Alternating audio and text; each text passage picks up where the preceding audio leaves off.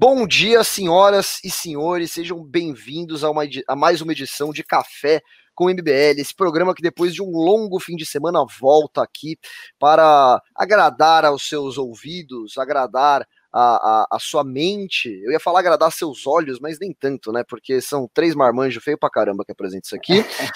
mas você vem aqui para escutar opinião de qualidade, para ouvir debates incríveis, para se atualizar, entender o que está acontecendo no Brasil e no mundo. Então sejam muito bem-vindos, sentem aí é, é, com, com o seu cafezinho em mãos, né? Tomem o seu café da manhã assistindo ao Café com MBL. Primeiramente, estou aqui com ele, o queridíssimo Ivan Gunter. E eu já te pergunto, Ivan, o que aconteceu com o MBL agora? Tem gente perguntando aqui nos comentários, viu?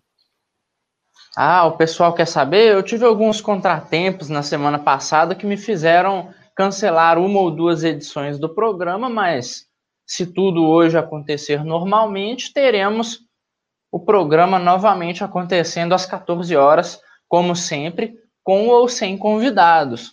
Inclusive, eu vou acabar puxando algum de vocês também para participar do Agora de vez em quando.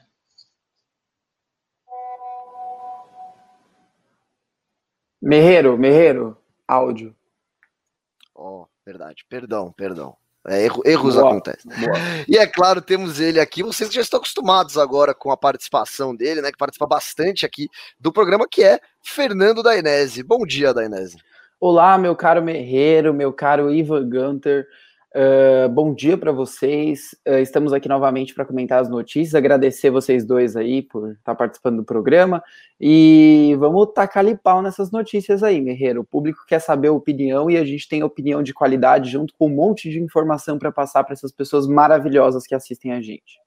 Olha aí, muito bom. O Danés tá tentando compensar porque ele chamou nosso público de gado do Café com MBL, agora ele tá puxando um pouco o saco para ver se, se, É o equilíbrio, resolve. né? Você foi um pouquinho ah, é, uma balança, daí é, é uma balança. O importante é achar o equilíbrio, né?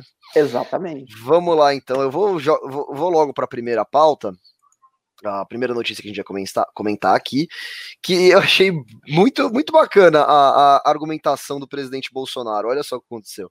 Sobre aqueles, sobre aqueles 7,5 milhões ele, da, que foram para Michele Bolsonaro, Governo diz que saúde não precisava mais de testes para Covid-19. Olha só.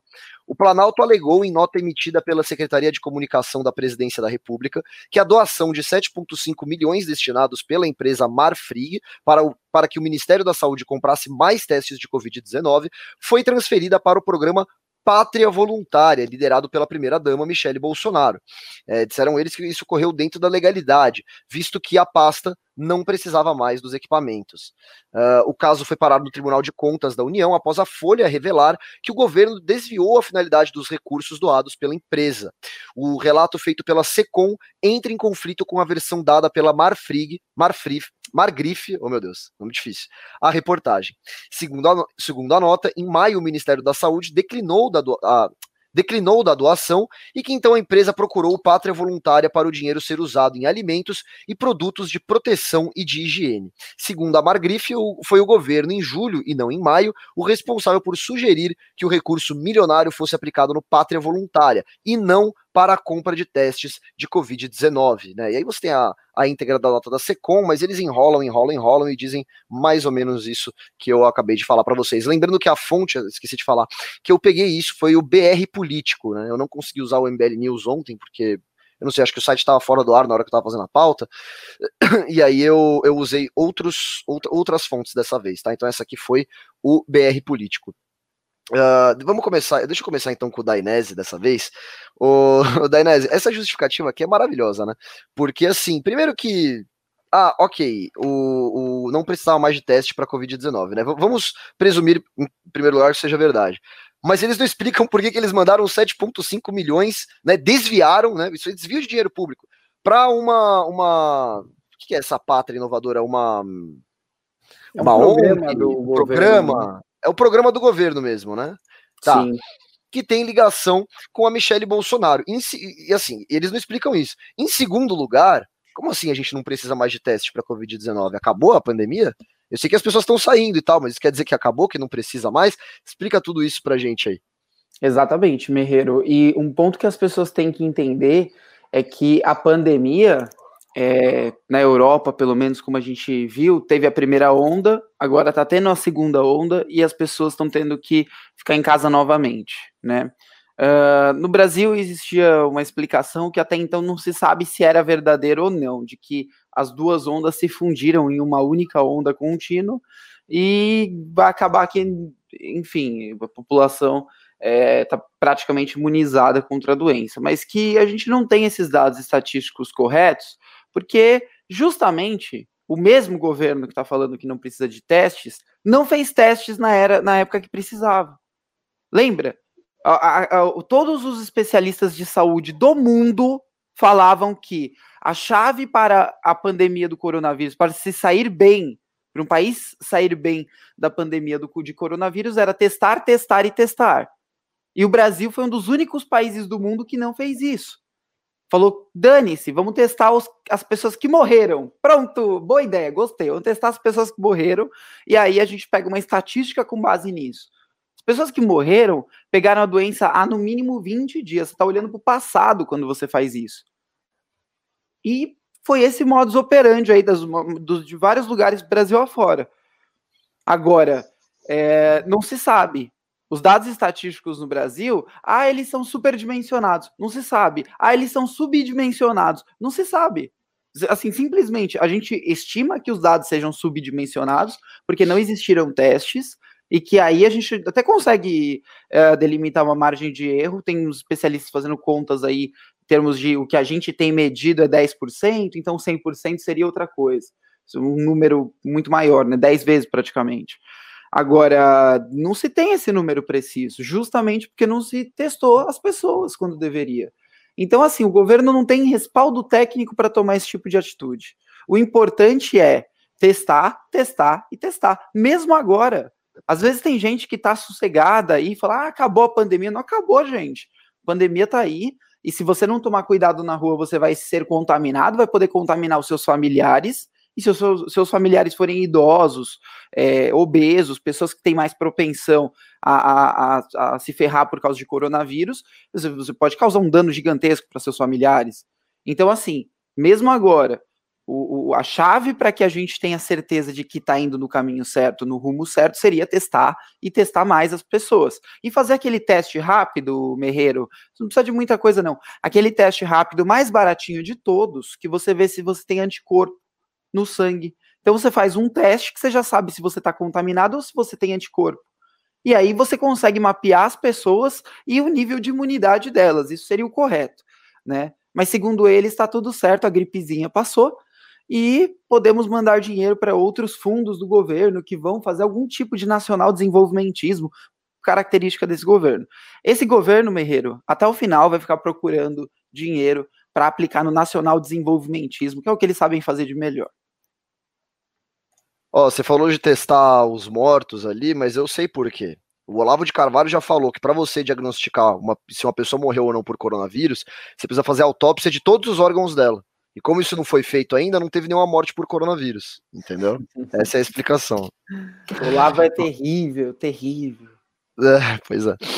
E aí, Ivan, esse, essa Michelle Bolsonaro, ela, ela, ela é uma garota tão, tão bonitinha, tão santinha, da, da igreja, de Jesus, né? Usa camiseta com, com, ai, Cristo, não sei o quê.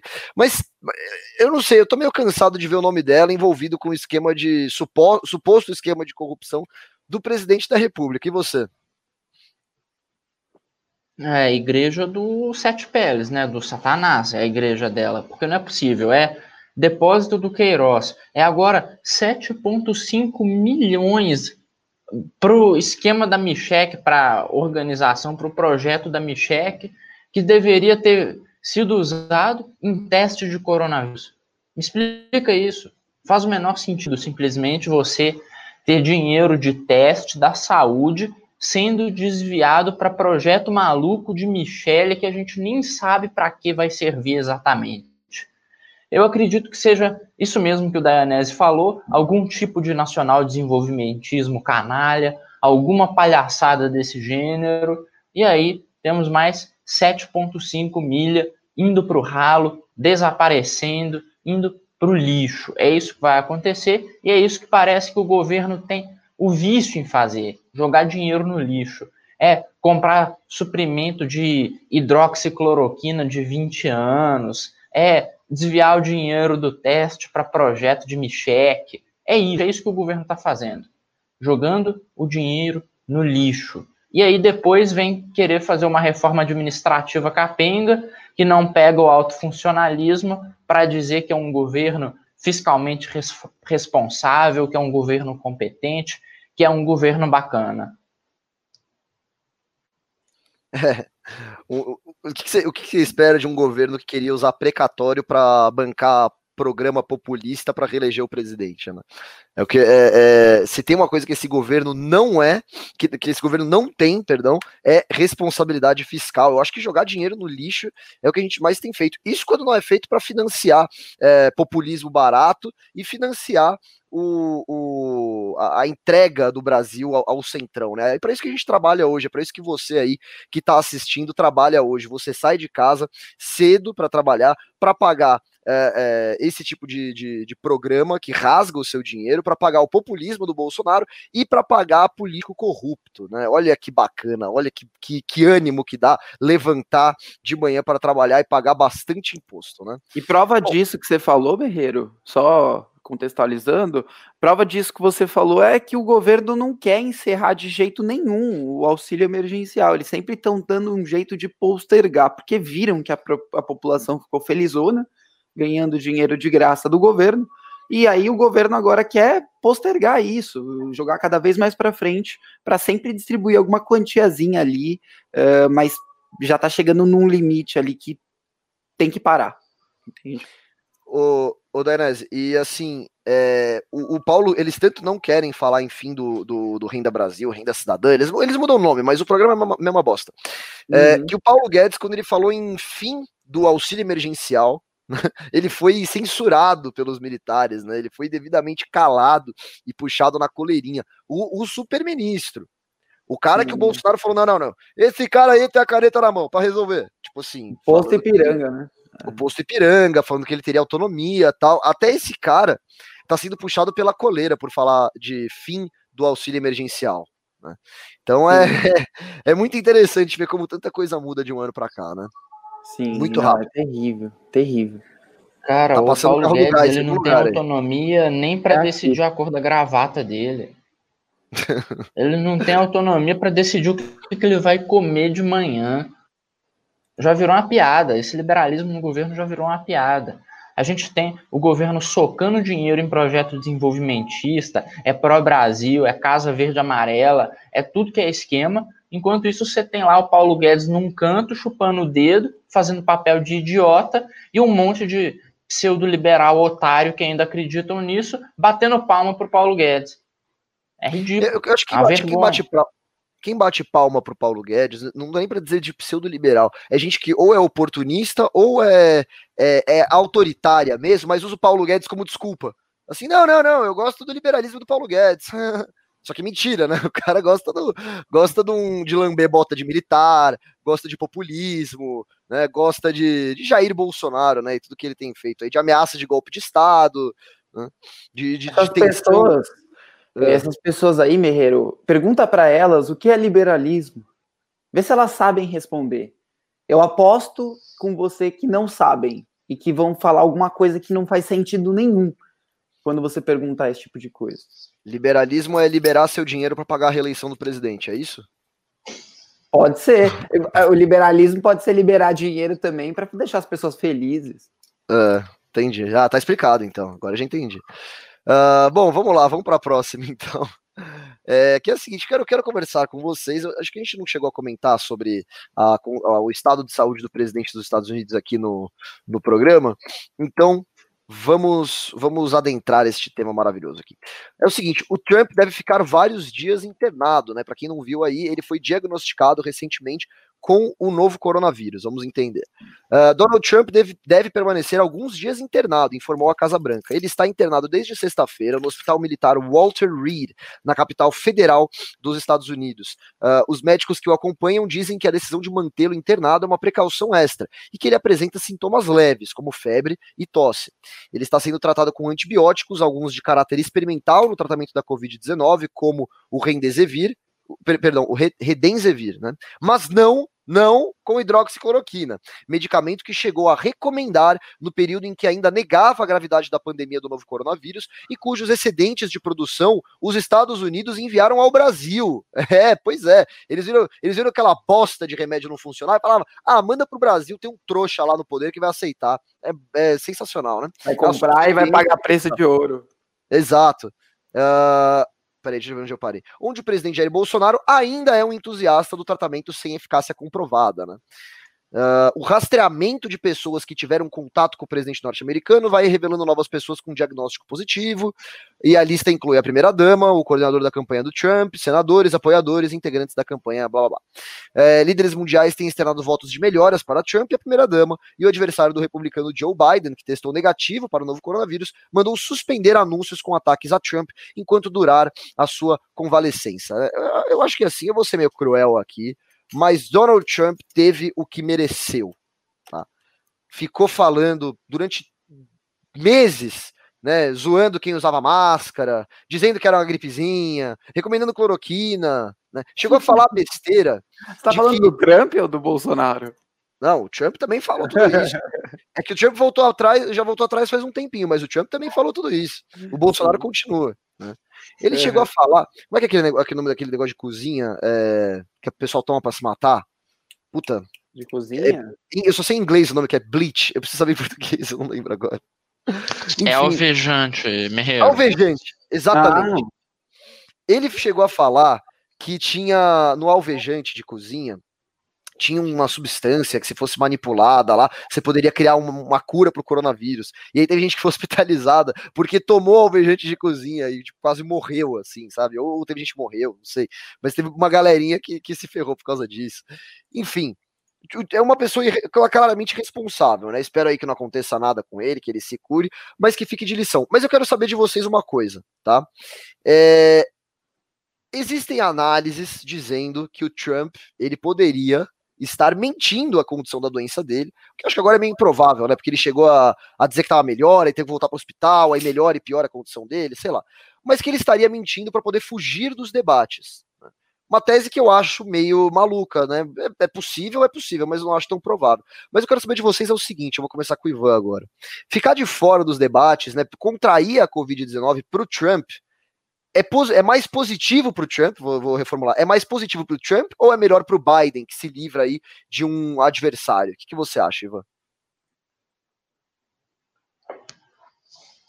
Olha, então, isso acaba sendo uma faca de dois gumes, tanto para o Trump quanto para o Biden. Se for realmente um esquema para conseguir fugir dos debates, o Trump tem a, a vantagem de que ele não vai se indispor com mais nenhum público e talvez até consiga atrair a simpatia de algumas pessoas por conta da doença e tal. Vocês sabem que o sujeito não poder participar do debate por causa é algo que funciona, né? A gente aprendeu isso aqui no Brasil.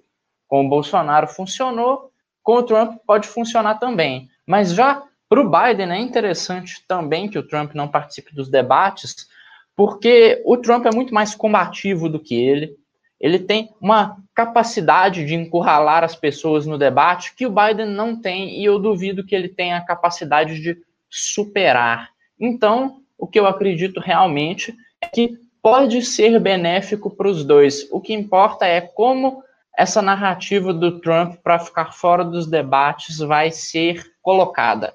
Como isso vai ser feito para convencer as pessoas de que ele realmente não pode participar, de que ele realmente não está apto. Isso vai mudar completamente, vai decidir o jogo. Muito bom.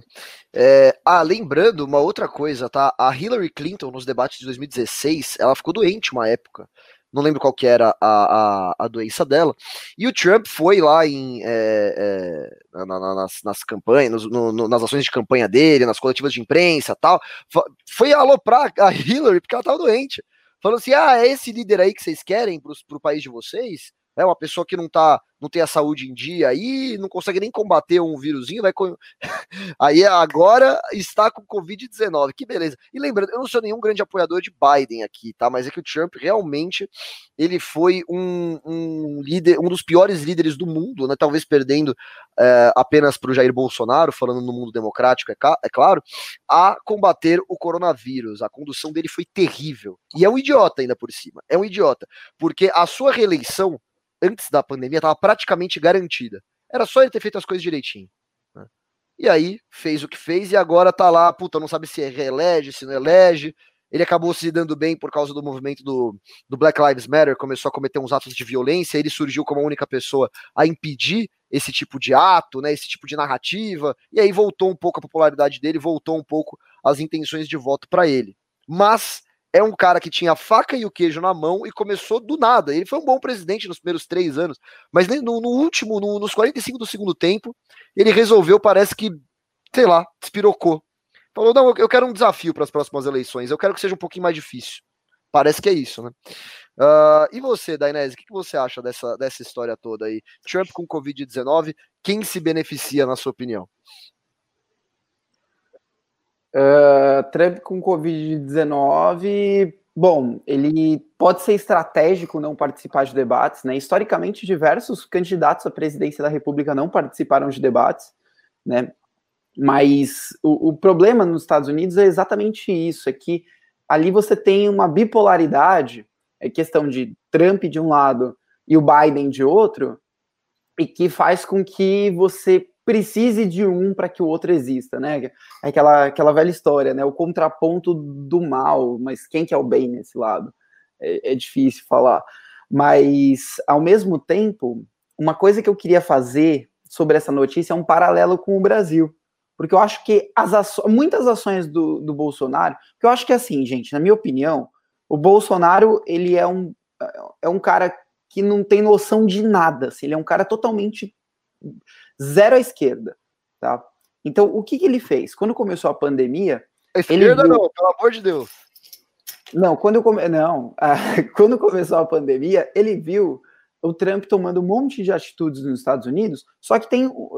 E daí ele copiou essas atitudes para o Brasil. Só que tem uma diferença entre os Estados Unidos e o Brasil. A diferença é que é, é ano de eleição presidencial lá. E o Trump vai ter atitudes de um presidente dos Estados Unidos em ano de eleição.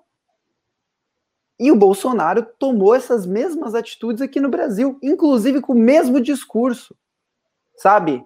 É, é, é uma subserviência absurda, absurda, nunca dantes vista, diga-se de passagem. Se você for ver, Merreiro, o diplomata Rubens Recupero falou que a situação da política internacional do nosso país nunca esteve tão ruim em termos diplomáticos.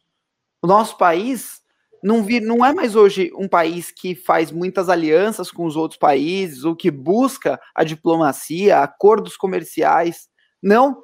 Hoje em dia a gente tem que ficar se corrigindo de tretas que aconteceram, uh, como, por exemplo, o Macron, ou, por exemplo, outros presidentes que o Bolsonaro resolveu ofender, Evo Morales. É tudo bem, a gente não concorda com a política dessas pessoas. A gente não concorda. Mas ele tem que respeitá-los como chefes de Estado. Que são o que são. Certo? Enfim. Uh, sobre essas questões de o Trump ter coronavírus agora, é bom que aprenda mesmo, sou da mesma opinião que vocês, tem que aprender mesmo. E é que nem o, o Boris Johnson. O Boris Johnson estava fechando o olho, né? Colocando a cabeça dentro da terra. Quando pegou o coronavírus, ficou dois, três dias no hospital, no respirador, para aprender a ser gente, voltou muito melhor, muito mais pé no chão, certo? Começou a tomar atitudes muito mais responsáveis. Deixou o discurso de convicção de lado e começou a adotar um discurso de responsabilidade, que é a linha que a gente espera de qualquer pessoa que esteja no poder, tá? Eleição, convicção. Aí você grita, fala, fala que vai colocar um em cima do outro na cadeia, e fala que a esquerda, você vai incinerar a esquerda com gasolina e chamas. Passou a eleição, a gente espera responsabilidade dos governantes, porque é o nosso dinheiro e é o nosso aval para que eles façam coisas e tomem decisões no nosso nome. Eu vou ser sincero sobre uma coisa aqui, Dayanese. Eu até queria que o Bolsonaro continuasse com o discurso de que ia botar um em cima do outro na cadeia, mas que começasse colocando lá o Queiroz, colocando lá o filho bandido, colocando lá aquele bando de miliciano de quem ele gosta. Esses eu queria ver ele colocando um em cima do outro na cadeia. Inclusive, vale a pena dizer que eu fiz uma análise do debate presidencial dos Estados Unidos no MBL agora e eu cheguei à conclusão de que toda a ladainha sobre coronavírus, coisa de máscara, de não ter isolamento, não sei o que, foi tudo importado dos Estados Unidos. O Donald Trump ele falou isso tudo lá nos Estados Unidos, ele repetiu isso no debate, e aí a gente viu que o Bolsonaro, a única coisa que ele fez foi copiar o discurso do Trump sem levar em conta nenhum fato regional, sem levar em conta nenhuma variabilidade que existe entre o Brasil e os Estados Unidos. Muito bom. Cara, eu, até hoje não, eu, eu, agora não vou mais também, mas eu acabei não assistindo o que foi da Inés que você está falando aí? Não, eu pensei, eu acho que talvez tenha sido eu que tenha caído por alguns instantes. Hum, pode ser, não sei. É, bom, pessoal aí do chat, confira aí se a conexão tá boa de todo mundo, vê se tem alguém que tá travando, alguém que não que caiu, aí falem aí pra gente. É, mas então, deixa eu ver. Não, é, para mim os dois aqui estão igualmente ridículos, então tá dando certo. é, é, Oi, Ivan, então eu acabei nem assistindo o, o debate do, do Trump com o Biden. Me responde uma pergunta, então, que eu fiquei curioso agora. Quem venceu esse debate? Então, a imprensa toda está dizendo que é o Biden, né? Isso é a maior mentira que eles poderiam dizer. O Trump claramente estava mais à vontade, como eu disse, aquele é o ambiente dele, ele está mais acostumado com aquilo. Então, enquanto ele foi o tempo todo combativo ao longo do debate, o Biden ficou gaguejando. Acabou que no final os dois se xingaram, não se respeitaram, então não dá para dizer que um deles perdeu ou ganhou. Dá para a gente dizer que a democracia americana e, como consequência, a democracia global perderam muito com esse debate, porque foi uma verdadeira vergonha. Parecia um debate do Bolsonaro com, sei lá, com Guilherme Boulos. Foi uma coisa Não, mas realmente grotesca. Foi horrível. Mas olha foi só, o, o, Ivan, lá nos Estados Unidos os debates são 10 vezes pior que aqui no Brasil. Aqui é tudo regradinho, né? Você, pô, tem, tem os temas tal. Ainda dá uma treta ou outra, né? Especialmente no segundo turno, quando é um candidato contra o outro só. Mas, nossa, lá nos Estados Unidos nem se compara. Lá é UFC. Era mais fácil botar a luva de boxe dos caras e botar os dois pra descer a porrada um no outro, porque é baixaria total, assim. É bem mais legal. É aquela coisa, mas é uma porrada discutindo proposta e com propriedade. É só você lembrar dos debates do Obama com o Romney, você lembrar dos debates da época do Bush. É havia xingamento? Havia. Havia, assim, uma maior efusividade nas palavras? Havia. Mas, primeiro, que os debatedores conseguiam chegar ao debate, se cumprimentar como pessoas normais, civilizadas, debater e depois sair pela mesma porta. Nesse debate, não. Nesse debate, você viu, foi um show de ofensas, sem mais nenhuma outra proposta, sem nada que fosse realmente positivo numa discussão. Foi uma vergonha. Eu, um debate eleição de, ridículo. As eleições de 2016 foram assim também, né? Eu fico me perguntando se não é algum fenômeno, uh, sei lá, por causa das redes sociais, por causa da, da, da viralização das coisas, né? Desse negócio de, de imitar e de descer o óculinho. Tá? Descer o óculinho é meio velho, né? Tipo 2014, isso. Mas você entendeu o que eu quis dizer? Essa, esse Sim, tipo é, de comportamento do público estimula que os debates é, sejam dessa forma, né? Merreiro, isso é espetacularização. O sujeito tá. ele não quer falar uma proposta, ele não quer expor uma coisa interessante. O que ele quer lacrar, é imitar, o que ele quer é produzir um recortezinho de 20 segundos para a militância vagabunda dele na internet usar e ficar flodando o grupo de WhatsApp. É isso que ele quer no debate. Ele não quer mais apresentar proposta. Isso a gente aí, vê aqui no Brasil também. Trump ou Biden? Quem você vota, votaria se fosse americano? Ah, eu votaria no Trump porque eu já conheço. Assim, eu acredito que a gente não está num momento para introduzir mais um fator de incerteza no sistema. O Trump ele se faz de maluco, né? Ele diz que é um sujeito muito diferente, que vai fazer aí coisas imprevisíveis, mas no final das contas a gente sabe exatamente o que ele vai fazer. A gente sabe qual é a política industrial dele, a gente sabe qual é a política tarifária dele, a gente sabe qual é o discurso dele, não tem nada de imprevisível no Trump, realmente. Ele só tenta tenta parecer aí um sujeito caótico, mas no final das contas a gente conhece ele o suficiente para confiar na estabilidade. E o Biden também, né, a gente pode dizer que ele é um problema em si mesmo porque ele é um sujeito viciado em taxação. Ele é viciado em cobrar imposto, em querer aumentar a alíquota disso e daquilo. Isso aí é um verdadeiro câncer para qualquer país. Se eu fosse americano, eu nunca ia votar num maluco que diz que tem que tributar mais a renda, que tem que tributar mais os bens, que tem que ficar tributando os outros. Eu Você nunca entraria num discurso Sanders. louco desse. Bernie Sanders é, é terrível. Esse aí é outro nível. Bernie Sanders, você não tem nem direito a usar a camisa que está usando, Ivan. Ela é do Estado, propriedade do Estado, e se alguém pessoa quiser usar, você vai ter que deixar também. Ô, Denez, e você? Trump ou, ou... Bernie não, é o Biden. Trump ou Biden? O Biden, é. É o Bernie Sanders, não, pelo amor de Deus. É, cara, eu vou, eu iria, se eu fosse eleitor norte-americano, eu iria de Trump, porque pô, também é um motivo que o Ivan falou, a gente já conhece, né, a política, sabe as políticas econômicas aí, que não vai vir muita surpresa. Entretanto, uh, o jeito como, o jeito peculiar, né, um jeito só dele, como Obama destruiu algumas áreas governamentais nos Estados Unidos, me fazem acreditar que os democratas estão em uma fase extremamente incompetente, ou que eles são mesmo incompetentes. Uh, então, eu não sei se eu votaria em um democrata agora. Eu acho que é, tem, tem republicanos incompetentes também, mas o Trump é, ele não é um desses. Ele não é incompetente. Ele só é um pouco maluco às vezes e fora da caixinha. Mas ele, ele sabe é, como o jogo funciona ali. Ok, entendi. Então vocês e dois. Você, iriam eu, eu iria de Trump também, porque basicamente pelos motivos que o Ivan falou. E pensando como brasileiro agora, pensando nas relações Brasil-Estados Unidos, é, tudo bem que o Trump não tem feito absolutamente nada pelo Brasil e a gente está sendo subserviente dos Estados Unidos, isso é fato.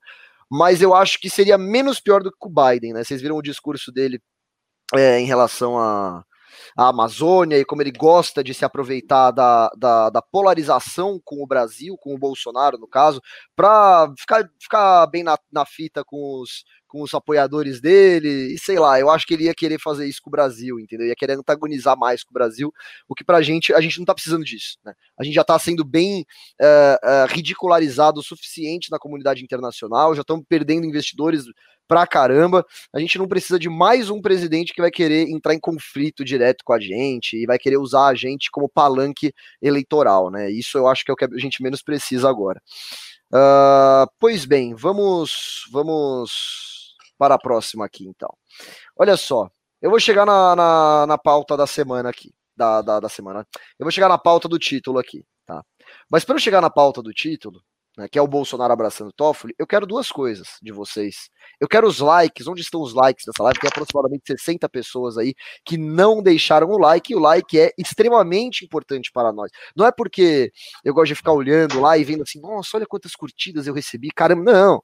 Também, é, é legal ver, mas é melhor ainda porque quanto mais curtida, mais essa live é recomendada para as pessoas. Então, não custa nada, é de graça, deixe seu like. Tem um desgraçado aí que já deixou o dislike, mas tudo bem, não faz diferença, é, porque a maioria de vocês que assiste esse programa acompanha diariamente, gosta, vê, e eu peço que deixe o seu like. E o segundo recado é mande o seu pimba, porque o MBL precisa mais do que nunca da sua contribuição, né? Se você quer ver aí a gente se esforçando, né, o máximo que a gente pode para transformar o Brasil, ou seja para garantiu pelo menos um pouquinho de liberdade na vida das pessoas. Tudo que a gente pode fazer, a gente faz, a gente tenta ao máximo. Então, mande o seu pimba, mande a sua contribuição, é, que a gente acaba aqui lendo a sua pergunta, a sua dúvida, o seu comentário uh, o seu xingamento, como eu sempre, sempre digo aqui, quer xingar a gente, pode xingar, eu leio o xingamento aqui, não tem problema, mas pelo menos paga, né, você pagando, eu leio o seu xingamento aqui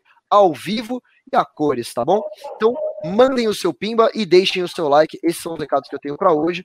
Ah, Saturnex, Merreiro, Saturnex falou aqui no chat que ele vai pimbar para que vocês possam comprar um headset para mim, viu?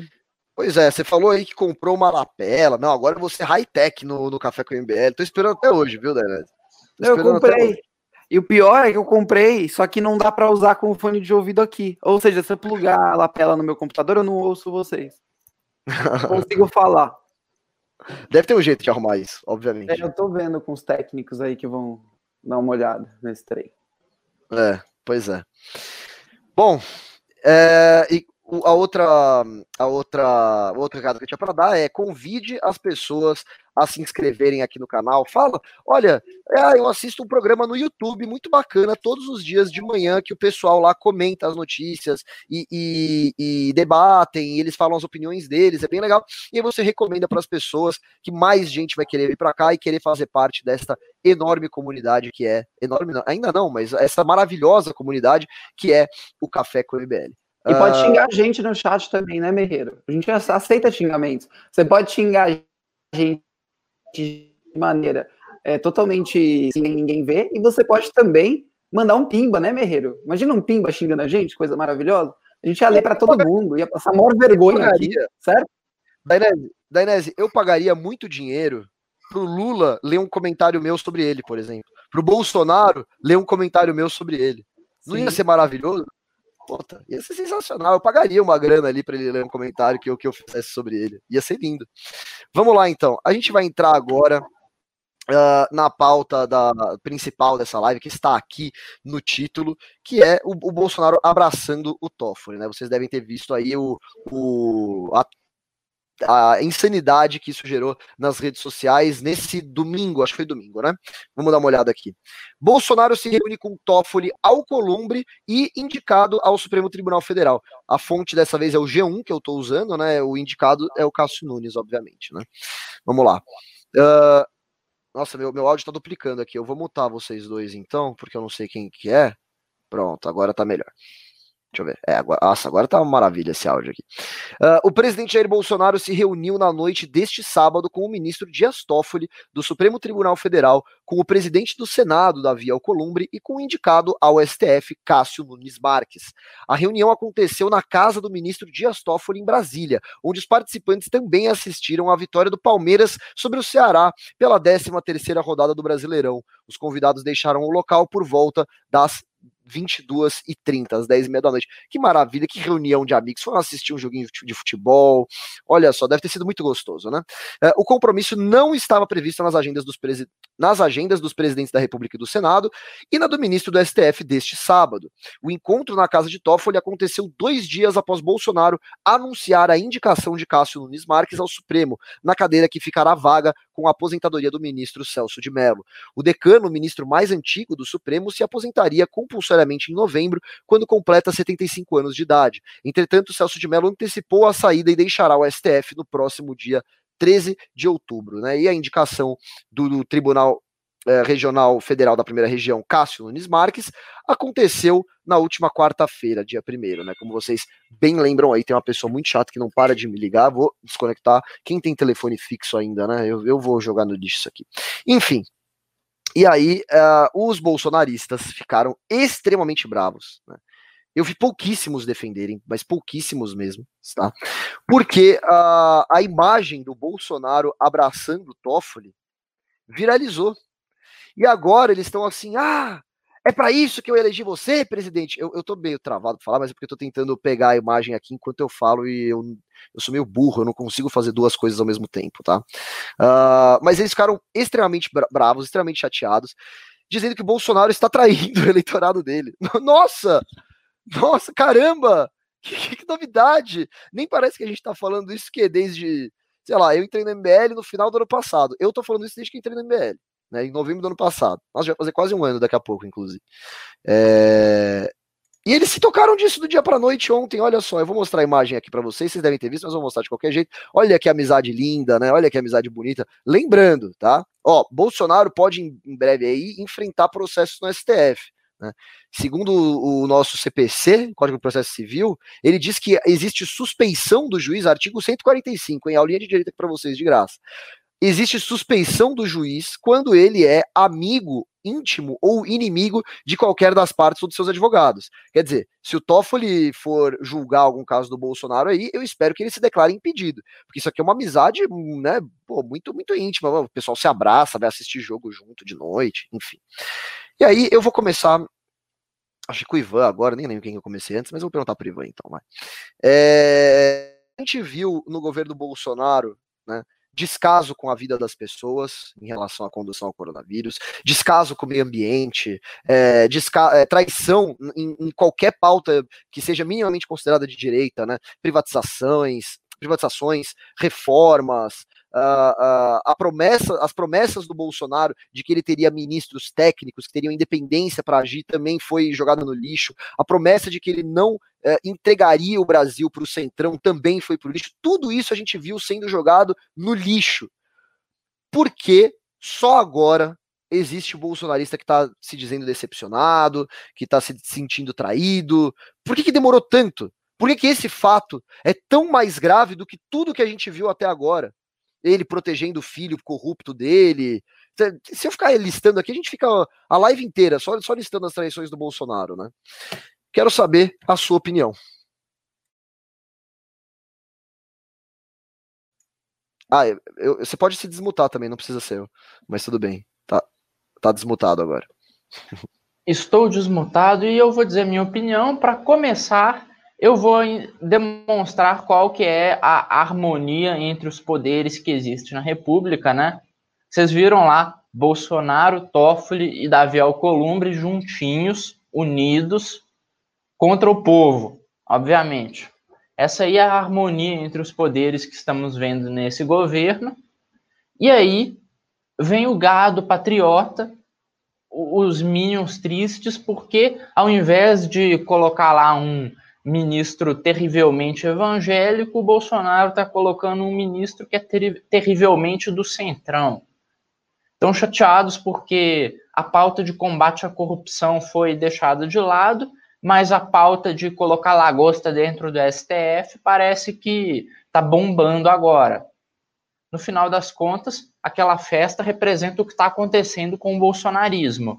Enquanto todos os ideais puros e bonitos que elegeram o Bolsonaro na eleição, o combate aos corruptos, o combate ao centrão, o liberalismo, ficam de fora na sarjeta, lá dentro só tem centrão, só tem fisiologismo, só tem a turma do esquema. E aí, os Minions estão tristes, esses idiotas, eles estão tristes só agora. Apareceu lá, acho que ontem, a Sarah Winter reclamando e chorando no Facebook que o governo não está nem aí para ela, que o governo não gosta dela, que o ah, governo está dando mais atenção.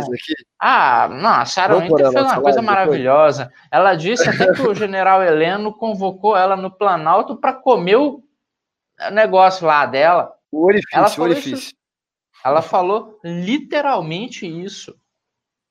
E aí eu pergunto, Será que não tinha ninguém avisando esse pessoal sobre a natureza perversa do governo quando o Bolsonaro fez o aparelhamento lá da Polícia Federal?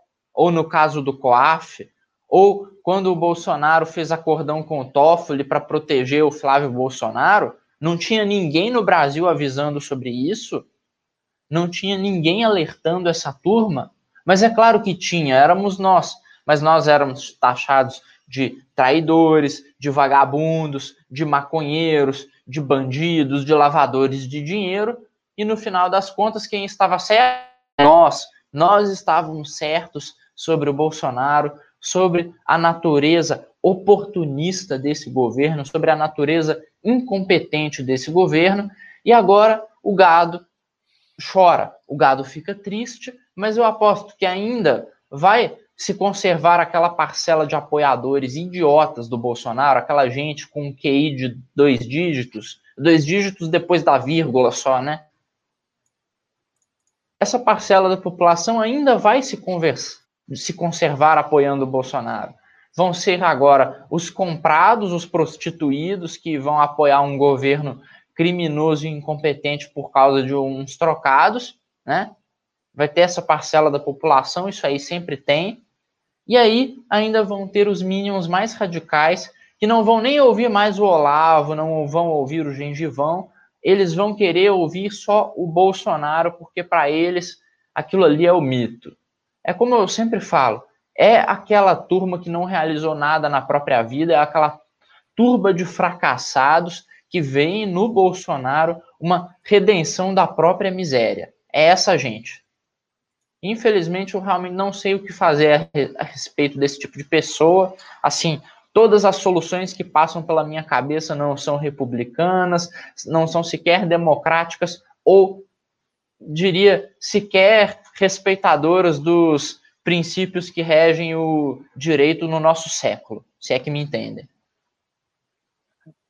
Pois eu é. adoro, Ivan, com essas soluções. Essas soluções são as melhores, Ivan. São as melhores. Muito bom. Ó, eu, antes de eu passar para o Denise, eu vou colocar aqui o vídeo da Sarah Winter. Para quem não assistiu, é, é, tem que assistir. Para quem já viu, é, é muito legal ver duas vezes, né? Eu, por exemplo, já vou ver a terceira agora. Vamos lá, vamos ver o que a, a Sarah Winter postou. Olha a carinha dela. Olha a carinha de chorosa. Ô, oh, dózinha dela. Vamos dar uma olhada do que está acontecendo.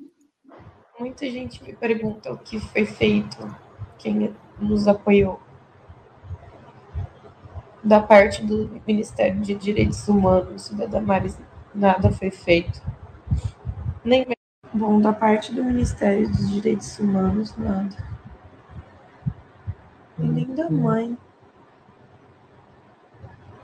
Da mãe, amiga da Maris. Nenhuma visita, nada. Tem muita gente na direita que fala a Sara merece isso, porque ela jogou fogos no Congresso, no STF. Eu não consigo entender porque eu deveria estar pagando por algo que alguém me fez. Eu gostaria de informar as pessoas da direita que não fui eu que joguei fogos no Congresso. Não, é verdade. Não foi ela que jogou fogos com o Congresso, contra o Congresso. Isso é verdade. Não foi o movimento dela. Mas foi o movimento dela que acampava armado na frente do Congresso e do STF, falando que queria o fim do, do, do Supremo, que queria o fim da democracia, que queria AI-5. Isso foi ela. Andava armada, essa chefe de, de suposta chefe de milícia, vamos colocar assim, né, para me blindar de processinhos, né? Eu não pertencia ao movimento que jogou fome, mas quando você luta por algo que você acredita, você está disposta a dar vida, mesmo quando você vê aquilo que você acredita indo na contramão de tudo aquilo que você luta, você entra em parafuso. As coisas não estão tudo bem comigo. Meus dias são assim. Tem horas que eu só queria gritar e gritar e gritar e gritar pra alguém me ajudar. Mas não existe esse alguém. Tem que resolver os meus problemas. E não tem Bolsonaro para ajudar. Não tem Damares para ajudar. Sabe?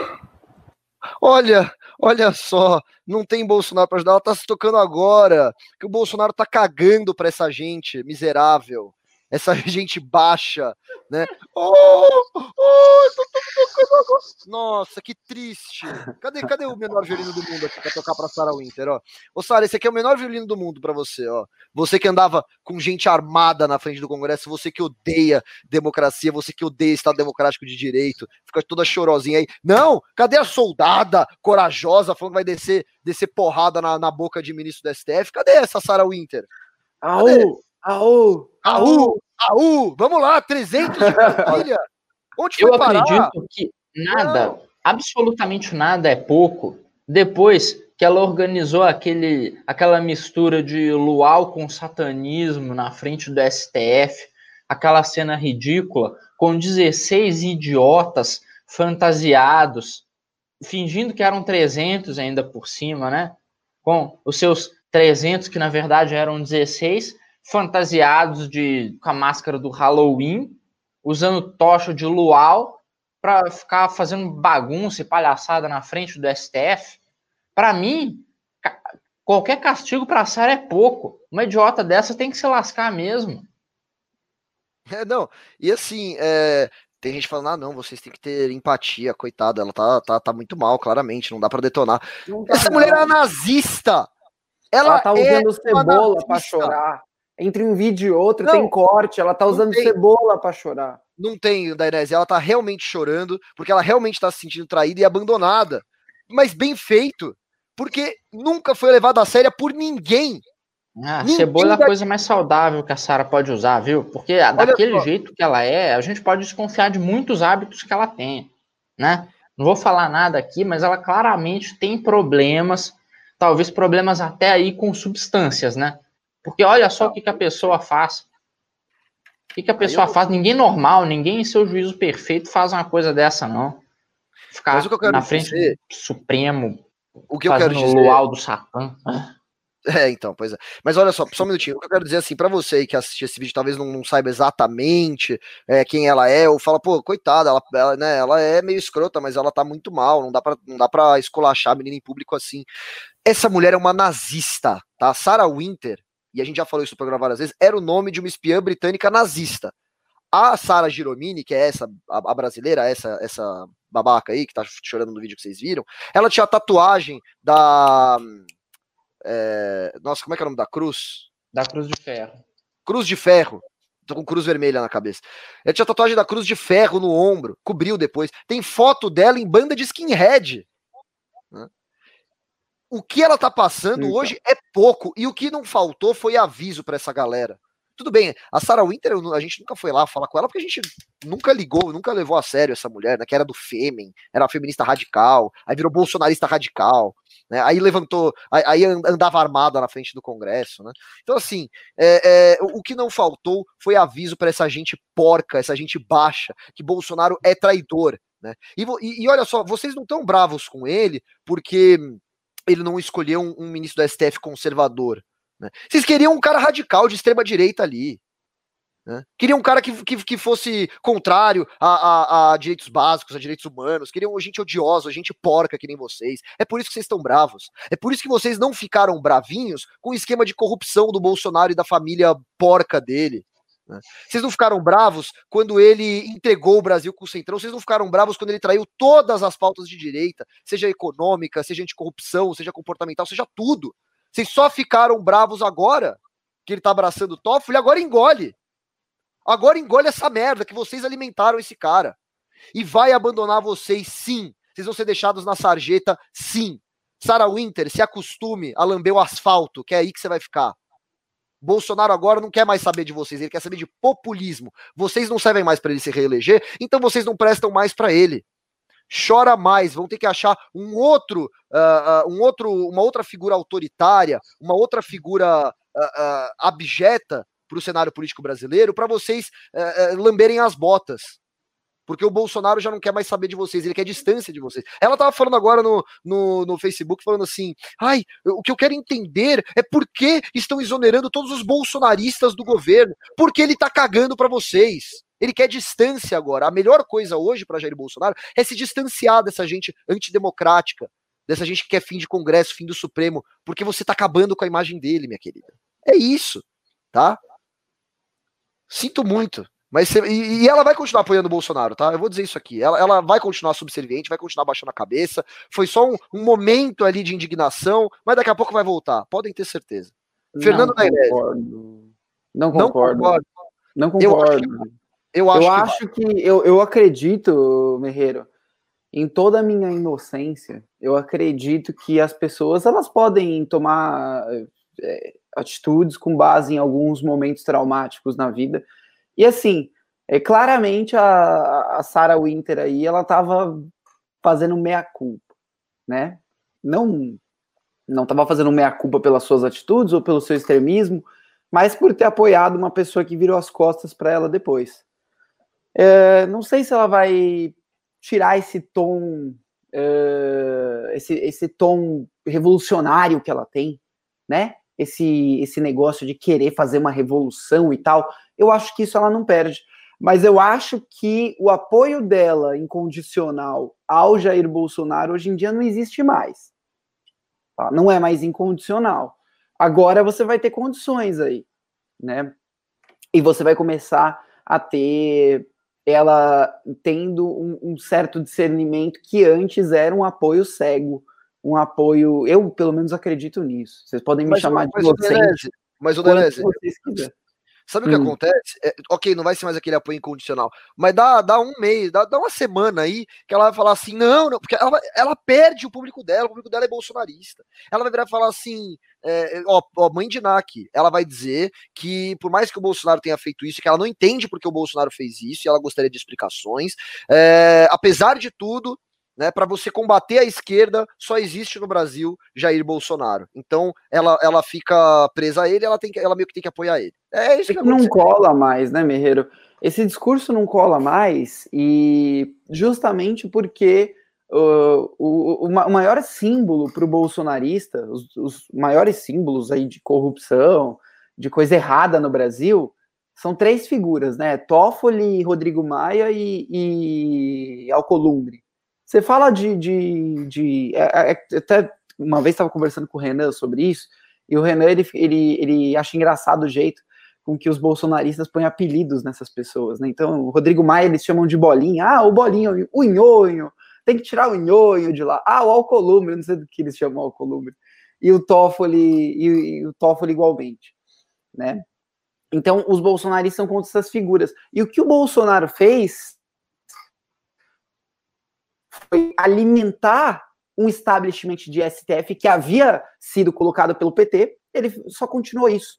Então, não tem explicação para isso, Merreiro. Entretanto, mesmo com o Lula na cadeia, à época, tô falando, tá? O Lula hoje em dia, infelizmente, não está mais na cadeia. Uh, mesmo com o Lula na cadeia, tinha muita gente que ficava gritando Lula livre por aí e, e ignorava questões de crimes que o Lula tinha cometido. Então eu acho que essa militância gado, gado, gado mesmo, dessas que você marca nos seus vídeos que você faz para MBL Merreiro, inclusive vídeos maravilhosos, recomendo que, a, que as, todos assistam os vídeos do Merreiro que são muito explicativos. É, o, esse gado, gado, isso não vai abandonar o Bolsonaro, isso vai continuar com o Bolsonaro. Agora, o, o, alguns que estavam já com o pé um pouco fora do barco, esses eu acho que foi a hora deles pularem. Não, não acho que são tantos, tá, Merreiro? Eu acho que são poucos é minoria, inclusive, dentre esses os doidinhos que apoiam aí Jair Bolsonaro. Uh, então, esse o, o Bolsonaro está sinalizando exatamente do jeito que você, Merreiro, falou, ou o Ivan também falou em uma outra colocação lá atrás. Ele está dando tchau para esse discurso dessa galera que queima a imagem dele, e como você bem disse, Merreiro, queima e queima mesmo a imagem dele, tá?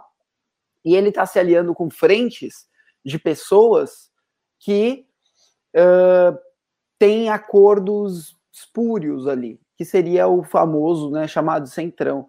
É, a gente sabe que tem dois tipos de centrão, né? Tem o centrão que é o centrão do dinheiro e tem o centrão que é o centrão mesmo, que é aquele que faz um meio termo entre as ideias, que realmente tem propósitos e tem é, pauta, né? Uh, não se sabe com qual das duas alas que o Bolsonaro está fazendo acordo. Na verdade, se sabe, né? Pelas indicações que ele fez se sabe que não é, não é a ala que gosta de ideias, né? Se não é a ala que gosta de ideias e só tem a ala que gosta de ideias e dinheiro, então a gente já subentende o que seria, né? Ó, oh, acabou, Sarinha. Acabou. Não vai mais ter fotinha com o presidente assim. Sabe aquele meme do Wolverine que ele tá tipo deitado assim, passando a mão numa, numa foto assim, aí todo triste. Aí você é a Sarah Winter olhando pra foto dela com o Bolsonaro. Já era. Você, tá, você, você foi jogada de escanteio, meu filho. Você foi jogada na lata do lixo como todos vão ser, como Alan dos Santos foi. Né? Alan dos Santos foi jogado do lixo também. É que ele não admite. Ele tá lá com o Bolsonaro e tal, mas você acha que Jair Bolsonaro quer saber de Alan dos Santos, quer saber dessa galera? Bernardo Kister. Quem mais? Ah, quem mais tem de, de, de verme que tá sendo Ah, Oswaldo Eustáquio. Eu, eu, eu, nunca tinha ouvido falar de Oswaldo Eustáquio até esse cara ter sido preso. Foi preso ou foi busca apreensão? Agora não lembro. Né? Essa galera aí já era. Sabe por quê? Porque é a parte mais, entre aspas, ideológica. Só que para o bolsonarismo não existe uma ideologia. Né? Eu, eu, já conheço várias vezes aqui, defina bolsonarismo. É impossível. Como é que você define bolsonarismo se não o que está na cabeça do Jair Bolsonaro naquele momento? Pronto, dei a definição do dicionário para vocês. Né? Sabe então, as ideias de Homer Simpson, Merreiro? Não sei. As é ideias tipo de Homer Simpson são totalmente aleatórias. Eu vou pegar um porco e eu vou pegar e colocar esse porco no teto para ver se ele anda no teto. É tipo isso. Exatamente. Então, assim, ah, sei lá, cara, olha, olha só, lágrimas que, que não me comovem, tá? Que não, não fazem a menor diferença na minha vida, não, não estou aqui, não tenho a, a menor empatia por essa moça, pelo contrário, não, é, é, aquela história. É, é só você não andar na frente do STF armada, é só você não xingar, que você não vai ser jogado de escanteio. Acabou, porra! Tem que se fuder, acabou. Pronto, tá aí o discurso que ela gosta de ouvir. Tem que se fuder e acabou. É isso, tá? Gente, não tem mais o que falar de, de, disso aqui. É, vamos dar, só dar risada, porque é o que resta pra gente, né? Apesar do Bolsonaro tá, tá né, ferrando não só esses bolsonaristas, vai ferrando o Brasil inteiro. Né? Pelo menos a gente tem esse gostinho de ver gente, é, é, gente miserável, que nem a Sarah Winter, ficar ainda mais miserável. Né? Isso não tem preço. Isso não tem preço. Tá? Vamos para a próxima notícia? Bora. Uh, ah, outro, outro que tá, tá, tá indignado, outro que tá bravinho, outro que, que, que tá choroso, que é Paulo Guedes, tá? A, a, a, insanidade desse fim de semana não acaba por aqui. Não, não termina com Sarah Winter. Sei que vocês adoram ouvir Sarah Winter e, e os bolsonaristas mais radicais, eu também adoro falar deles. Mas também temos Paulo Guedes aqui. Olha só, voltei agora para o BR Político, tá? Ele disse o seguinte: não acredito que Marinho falou mal de mim, diz Guedes. Olha só. O ministro da Economia, Paulo Guedes, disse nessa sexta-feira não acreditar que o ministro do Desenvolvimento Regional, Rogério Marinho, teria falado mal dele em uma conferência com economistas na manhã de hoje. Ele disse o seguinte: não acredito que fa Marinho falou mal de mim. Se falou mal, já podem até saber é despreparado, é desleal e confirmou que é um fura-teto, disse quando chegou à sede da pasta, depois da reunião no Palácio do Planalto. É, ressuscitando as desavenças já conhecidas entre os ministros, Marinho teria feito críticas a Guedes em uma conferência fechada da Ativa Investimentos com agentes de mercado, informou o Estadão barra broadcast na tarde de hoje. O ministro, conhecido por suas tendências econômicas menos austeras, afirmou aos economistas que o renda cidadã tem sido objeto de polêmica econômica no governo. Sai por bem ou por mal, né? Foi o que disse o Paulo Guedes. Ele falou que sai por bem ou por mal. Uh, a gente está tentando fazer da melhor forma possível, estamos tentando manter o teto, mas há pressão para flexibilização, teria dito, além de mencionar uma possibilidade do furo do teto dos gastos. Marinho também teria afirmado que foi Guedes quem propôs usar precatórios e parte dos recursos do Fundeb para bancar o renda cidadã. Nessa semana, o ministro da Economia rechaçou a proposta dos precatórios, que é considerada uma tentativa de pedalada fiscal. Em nota, Marinho afirmou que as informações sobre a reunião chegaram de maneira distorcida à imprensa e reforçou o compromisso com a responsabilidade fiscal. Maravilhoso, né? Como se no governo Bolsonaro tivesse algum compromisso com responsabilidade fiscal, né? Uh, pois bem, o Paulo Guedes agora está indignado, está inconformado. Ah, esse cara é um furateto, né? Meu filho, está num governo populista, um governo que quer ampliar o Bolsa Família. No Brasil existem, eu, eu falo isso em vários vídeos meus, tem 10 estados no Brasil onde você tem mais inscritos no Bolsa Família do que na CLT. E o Bolsonaro quer ampliar isso. Ele quer ampliar esse programa, ele quer gastar mais 30 bilhões de reais por ano com esse programa. E você continua nesse governo, você continua formulando as propostas econômicas desastrosas desse governo. E agora tá chamando os outros de furateto? Não. Furateto é você, Paulo Guedes, que tá compactuando com isso que está acontecendo. Porque você sabe, Paulo Guedes, que não existe a menor possibilidade de você pagar um programa desse sem furar o teto ou sem fazer, é, sem cometer pelada fiscal. Então agora engole essa bucha. O problema não são os outros. O problema também é você. Você acha que eu tô sendo injusto aqui com, com o nosso ministro da Economia, ou, Fernando Dainese? Ou ele merece ouvir essa bronquinha que eu estou dando nele? Não, ele merece. Ele merece. O, o Paulo Guedes, Berreiro, ele entrou com bandeiras maravilhosas no governo Bolsonaro. Né? Não vamos ser hipócrita aqui também, a gente fez campanha para eles lá atrás. E, e, as bandeiras que eles defendiam, eu lembro a época, eu li o plano de governo que o Paulo Guedes ajudou a construir, e realmente tinham propostas liberais ali, tinha privatizações, tinha, tinha liberalismo de verdade. E o que, que ele entrou depois que ele que, que assumiram o poder? O que, que, que fizeram? Não fizeram nada. Nada. O, o, o Bolsonaro, gente, ele tá fazendo uma coisa que a gente vai depois pagar a conta disso aí por muitos anos. E é o que eu falei no começo do programa, volto a repetir. É nacional desenvolvimentismo. Isso são ideias totalmente opostas ao liberalismo econômico. Tá? Então, o Paulo Guedes, ele tem, ele tem que. Eu não sei como mais fazer, porque ele já deveria ter se tocado faz muito tempo. Né? Uh, militares e tirando o Paulo Guedes ali enquanto ele estava fazendo um discurso também é algo, no mínimo, absurdo, né? E, e, o Paulo Guedes aceita isso, aceita isso e continua no governo.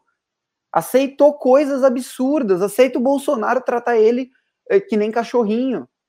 Sérgio Moro, na primeira tentativa que Bolsonaro tentou, eh, fez ali de, de sei lá, é, maquinar a estrutura que ele tinha no ministério, Moro pegou e vazou. E vazou, falou: vou sair aqui ainda falando umas verdades aqui, né? É, na minha opinião, saiu muito bem saído do governo Bolsonaro, tá? É, mas na minha opinião, ainda tarde. Moro saiu tarde, poderia ter saído um pouco antes. Mas eu acredito que ele estava esperando, Merreiro, uma justificativa para que fosse algo maior. Né? Então ele conseguiu essa justificativa, um desmando ali do Bolsonaro para que maquinasse a Polícia Federal do Rio de Janeiro, e aí logo em seguida ele saiu do governo. Né? Uh, ok. Agora, o que, que o Paulo Guedes está esperando? O que, que o Paulo Guedes está esperando? Que o, o, ele esteja fazendo um discurso ao lado do Bolsonaro, o Bolsonaro vai lá e dá um tapa na cara dele e fala: oh, para com isso, tá ok? O meu povo vai ganhar dinheiro do governo. É ridículo. É ridículo. É totalmente antiliberal esse tipo uh, de, de, de coisa. E o Paulo Guedes não quer que os outros falem mal dele. Como? Cadê as privatizações? Cadê reforma? As reformas que tem que passar?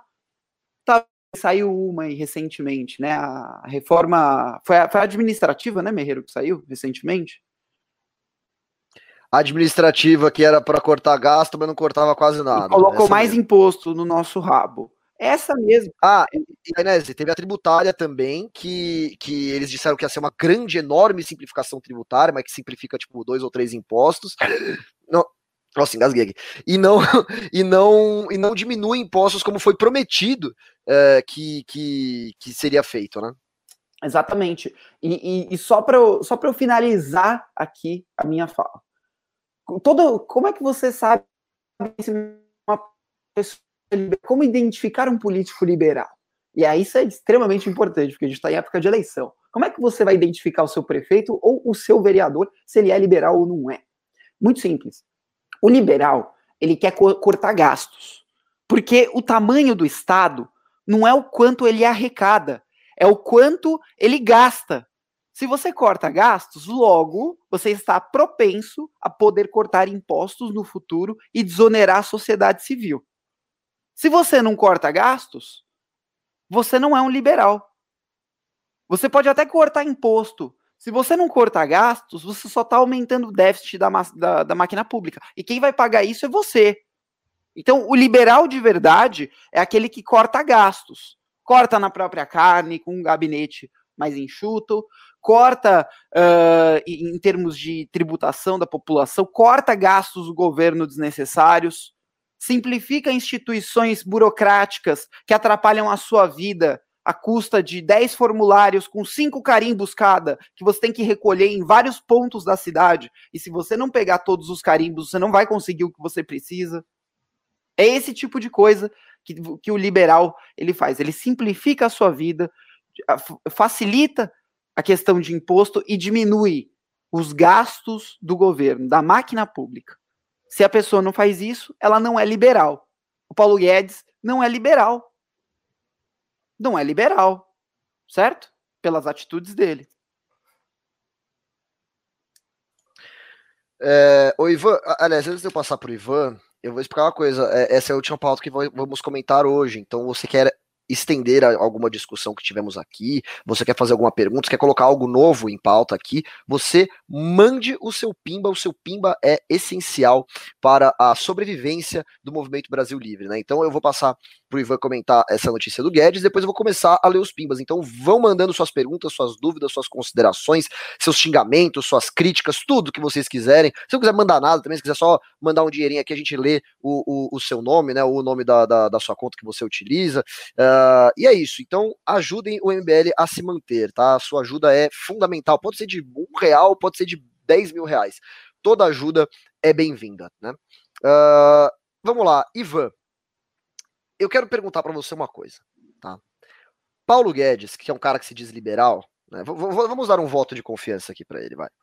Eu poderia argumentar aqui que ele é um cara que, está numa posição de poder no, no governo e que está lutando para manter o liberalismo num governo que abandonou o liberalismo.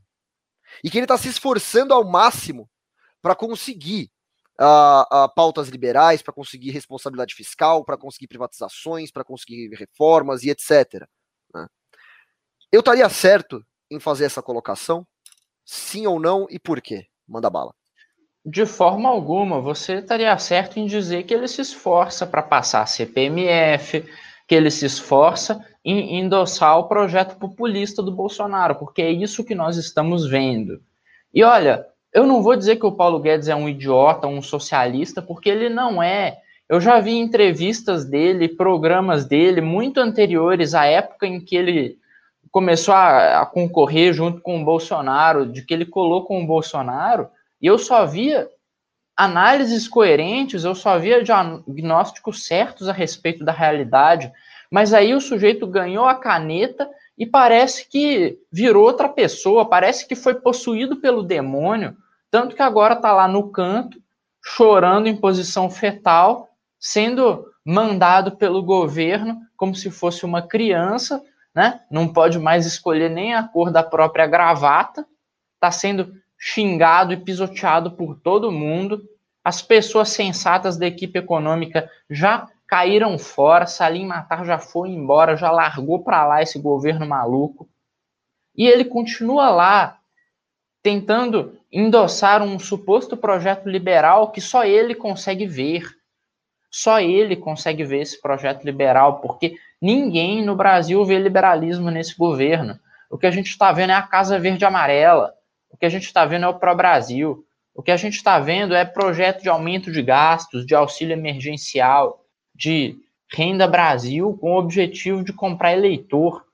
E aí vem o Paulo Guedes e um bando de liberalzinho louco dizendo que, pô, vamos apoiar o governo porque pelo menos tem o Paulo Guedes.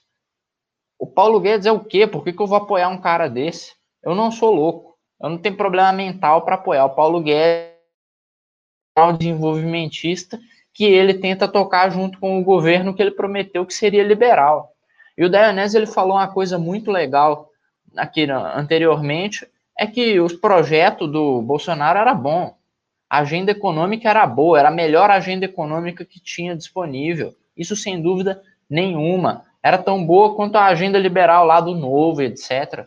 O problema é que o Bolsonaro é um estelionatário, né? um praticante contumaz do estelionato eleitoral. Disse que ia combater a corrupção, está agora distribuindo cargo para o Centrão. Disse que ia fazer a limpeza e está aí colocando vagabundo do Centrão no STF, está fazendo os maiores esquemas. Então, o que, que eu posso dizer sobre isso? Na economia não é diferente. Na economia, o mesmo estelionato, o mesmo esquema, e ainda tem gente que se recusa a ver, que tem gente que se recusa em enxergar a realidade. É isso que está acontecendo.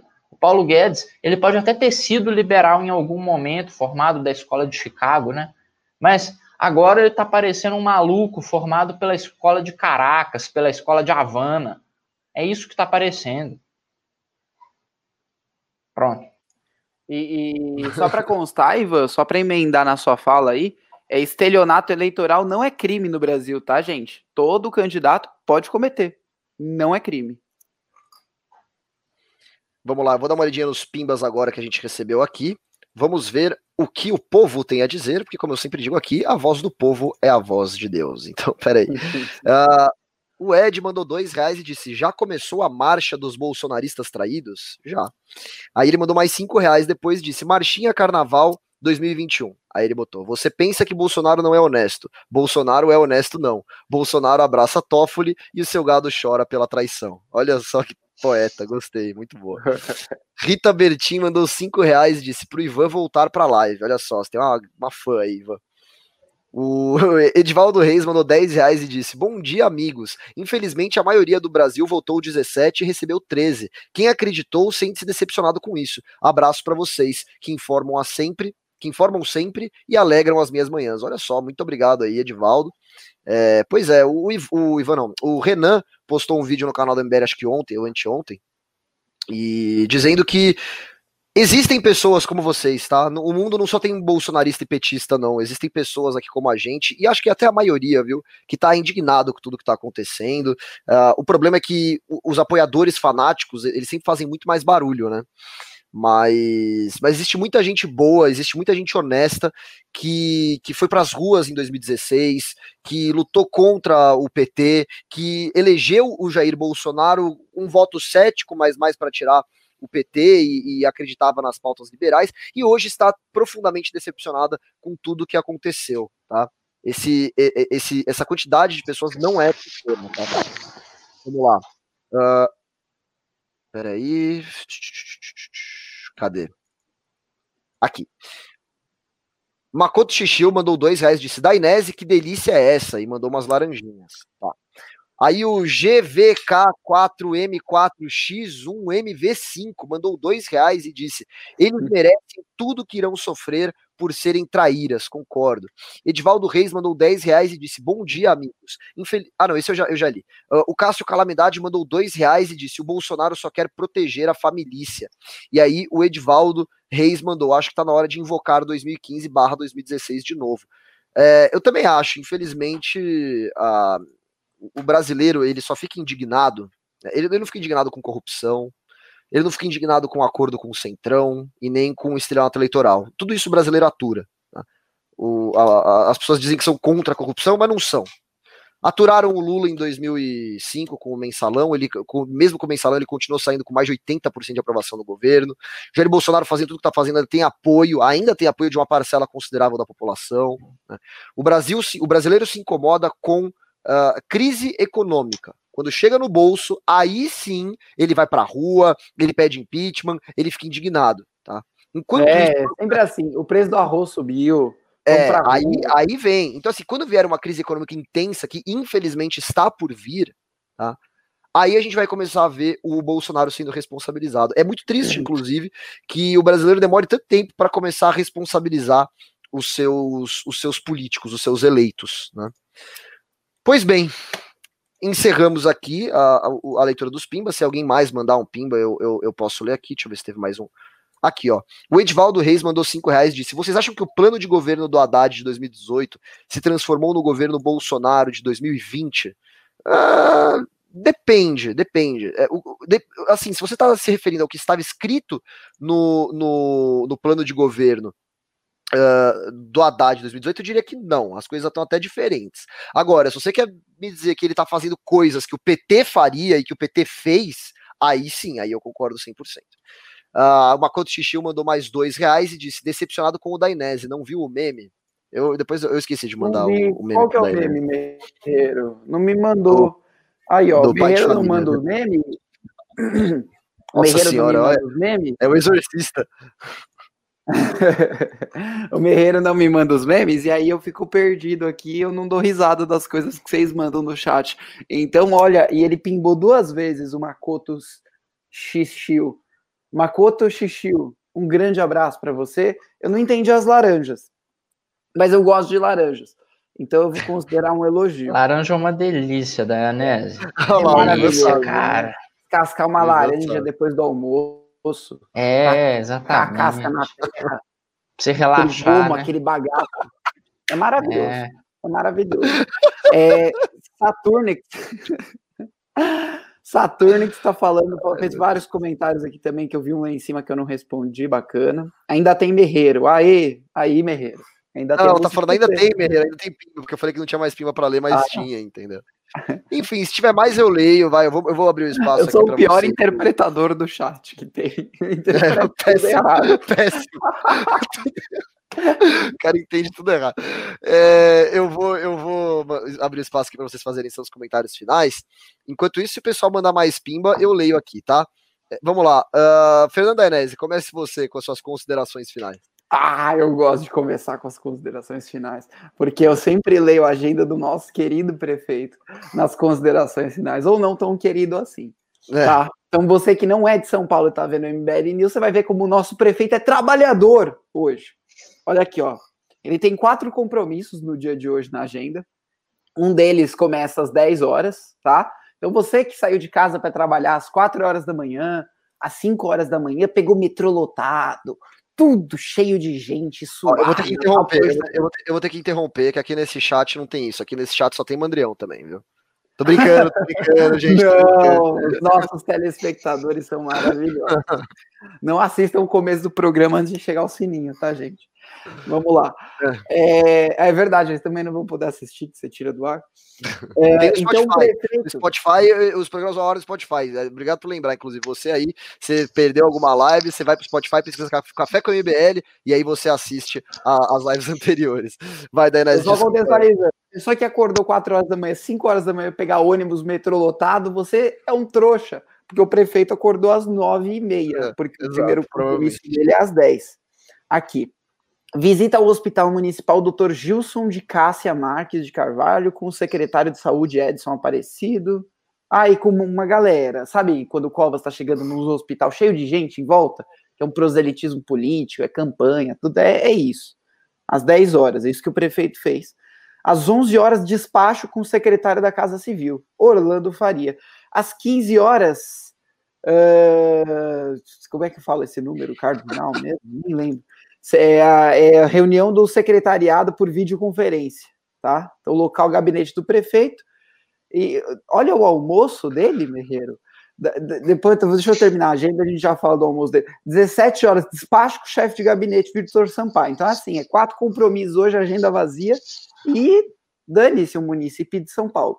Aqui, começando às 11 horas, esse despacho aqui não deve levar mais de meia hora, né? Então, das 11h30 até as 15 o nosso prefeito almoçando. 11 e meia, meio-dia e meio, uma e meia, duas e meia, três. São três horas e meia de almoço hoje para o nosso prefeito. Você faz uma hora só de almoço? Trouxa. Trouxa é ótimo. ai, ai. Acabou? Acabou já a agenda dele? Tão pouco assim? São quatro itens. Quatro Meu Deus. Itens. Aqui, ó, deixa eu mostrar pro, pro telespectador para não falar que eu tô mentindo. Que coisa quatro triste. Itens. Olha só, viu? não queria carregar aqui no meu computador, viu? A prefeitura deve ter colocado um cavalo de Troia aqui no meu computador para não deixar carregar site de agenda do prefeito, mas eu uso o celular pelo 4G, que vocês não conseguem controlar. Pô, o Edvaldo Reis mandou dois reais, eu ia ler o pimba dele, só que apareceu mensagem retratada aqui. Bom, obrigado. Aí eu não dois... fiz minhas considerações finais, meu. Obrigado pelos dois reais, de qualquer jeito. Vai, Danese, considerações finais, então. Agora finais mesmo. Obrigado, gente, que assistiu até aqui. O MBL tem um trabalho municipal muito forte na cidade de São Paulo, que chama-se MBL São Paulo. Siga-nos nas redes Facebook, Instagram, Twitter e YouTube, arroba MBL São Paulo. Se você quiser também conhecer este que vos fala, que é coordenador do MBL São Paulo, também procure por esse nome que eu deixo aqui, ó. F da Inese no Instagram. Valeu, gente. Obrigado, Merreiro, e obrigado, Ivan. Muito bom. É... Ivan Gunter, sua vez de fazer as considerações finais. Bom, então, amiguinhos, hoje nós aprendemos que a Michele Bolsonaro deve ser a pessoa mais honesta do mundo e, mesmo assim, circula em sua mão uma quantidade exorbitante de dinheiro de, com procedência né, duvidosa. Aprendemos também que agora o gado está triste porque as suas pautas foram jogadas no lixo. A Sara está chorando porque o general Heleno resolveu convocar lá o Planalto para comer seu orifício, enquanto isso, no STF, o Bolsonaro come lagosta junto com seu novo ministro do Centrão. Então, para deixar claro aqui, para a galera do chat, para os nossos queridos espectadores. O que nós aprendemos hoje é o que nós viemos aprendendo nos últimos anos. O Bolsonaro é uma fraude, o governo é um lixo, nós estávamos certos. E se você quiser saber mais sobre isso, se inscreva no canal do Ivan, tá aqui no meu nome, aqui ó, escrito inscreva-se no canal do Ivan, você escreve canal do Ivan na barra de pesquisa do YouTube, olha lá e adivinha o que vai acontecer, você vai ser conduzido para o meu canal, onde tem vídeos maravilhosos. Então, um abraço a todos vocês e espero vocês em mais programas ao vivo. Excelente. É, pessoal, muito obrigado aí, você que assistiu até o final essa live, que foi muito boa, com assuntos maravilhosos, comentários muito bons aí do Daenese e do Ivan. E eu espero que vocês também tenham gostado. É claro, aquele recado de sempre, né? Vocês deixem aí o seu like, inscrevam-se no canal quem ainda não se inscreveu e recomendem este programa para mais pessoas, para que a gente possa uh, uh, atingir uma nova audiência, né? Atingir mais pessoas. Eu quero ver um dia o News da manhã superando o News da noite em audiência. Já pensou que legal? A gente esfrega na cara do Renan e fala assim: aê, Renan, tá vendo? O nosso programa faz mais visualização que o de vocês. Por enquanto fica só nos sonhos, mas vai ser muito legal quando acontecer de fato. Eu tenho certeza que um dia vai ser assim, tá? É, pessoal, muito obrigado. Ó, lembra, vai, vai, ter live hoje, Ivan, ou não? Às duas da tarde? Hoje vamos ter live às duas da tarde. Vai ser uma live curtinha, fazendo comentários a respeito de notícias. Eu espero todo mundo aqui nesse mesmo canal às 14 horas para o MBL agora. Muito bom. Então é isso, pessoal. Um grande abraço. Até amanhã. A gente se vê para mais um Café com MBL às 10 horas da manhã. Fiquem hoje aí com o Ivan às 14 horas.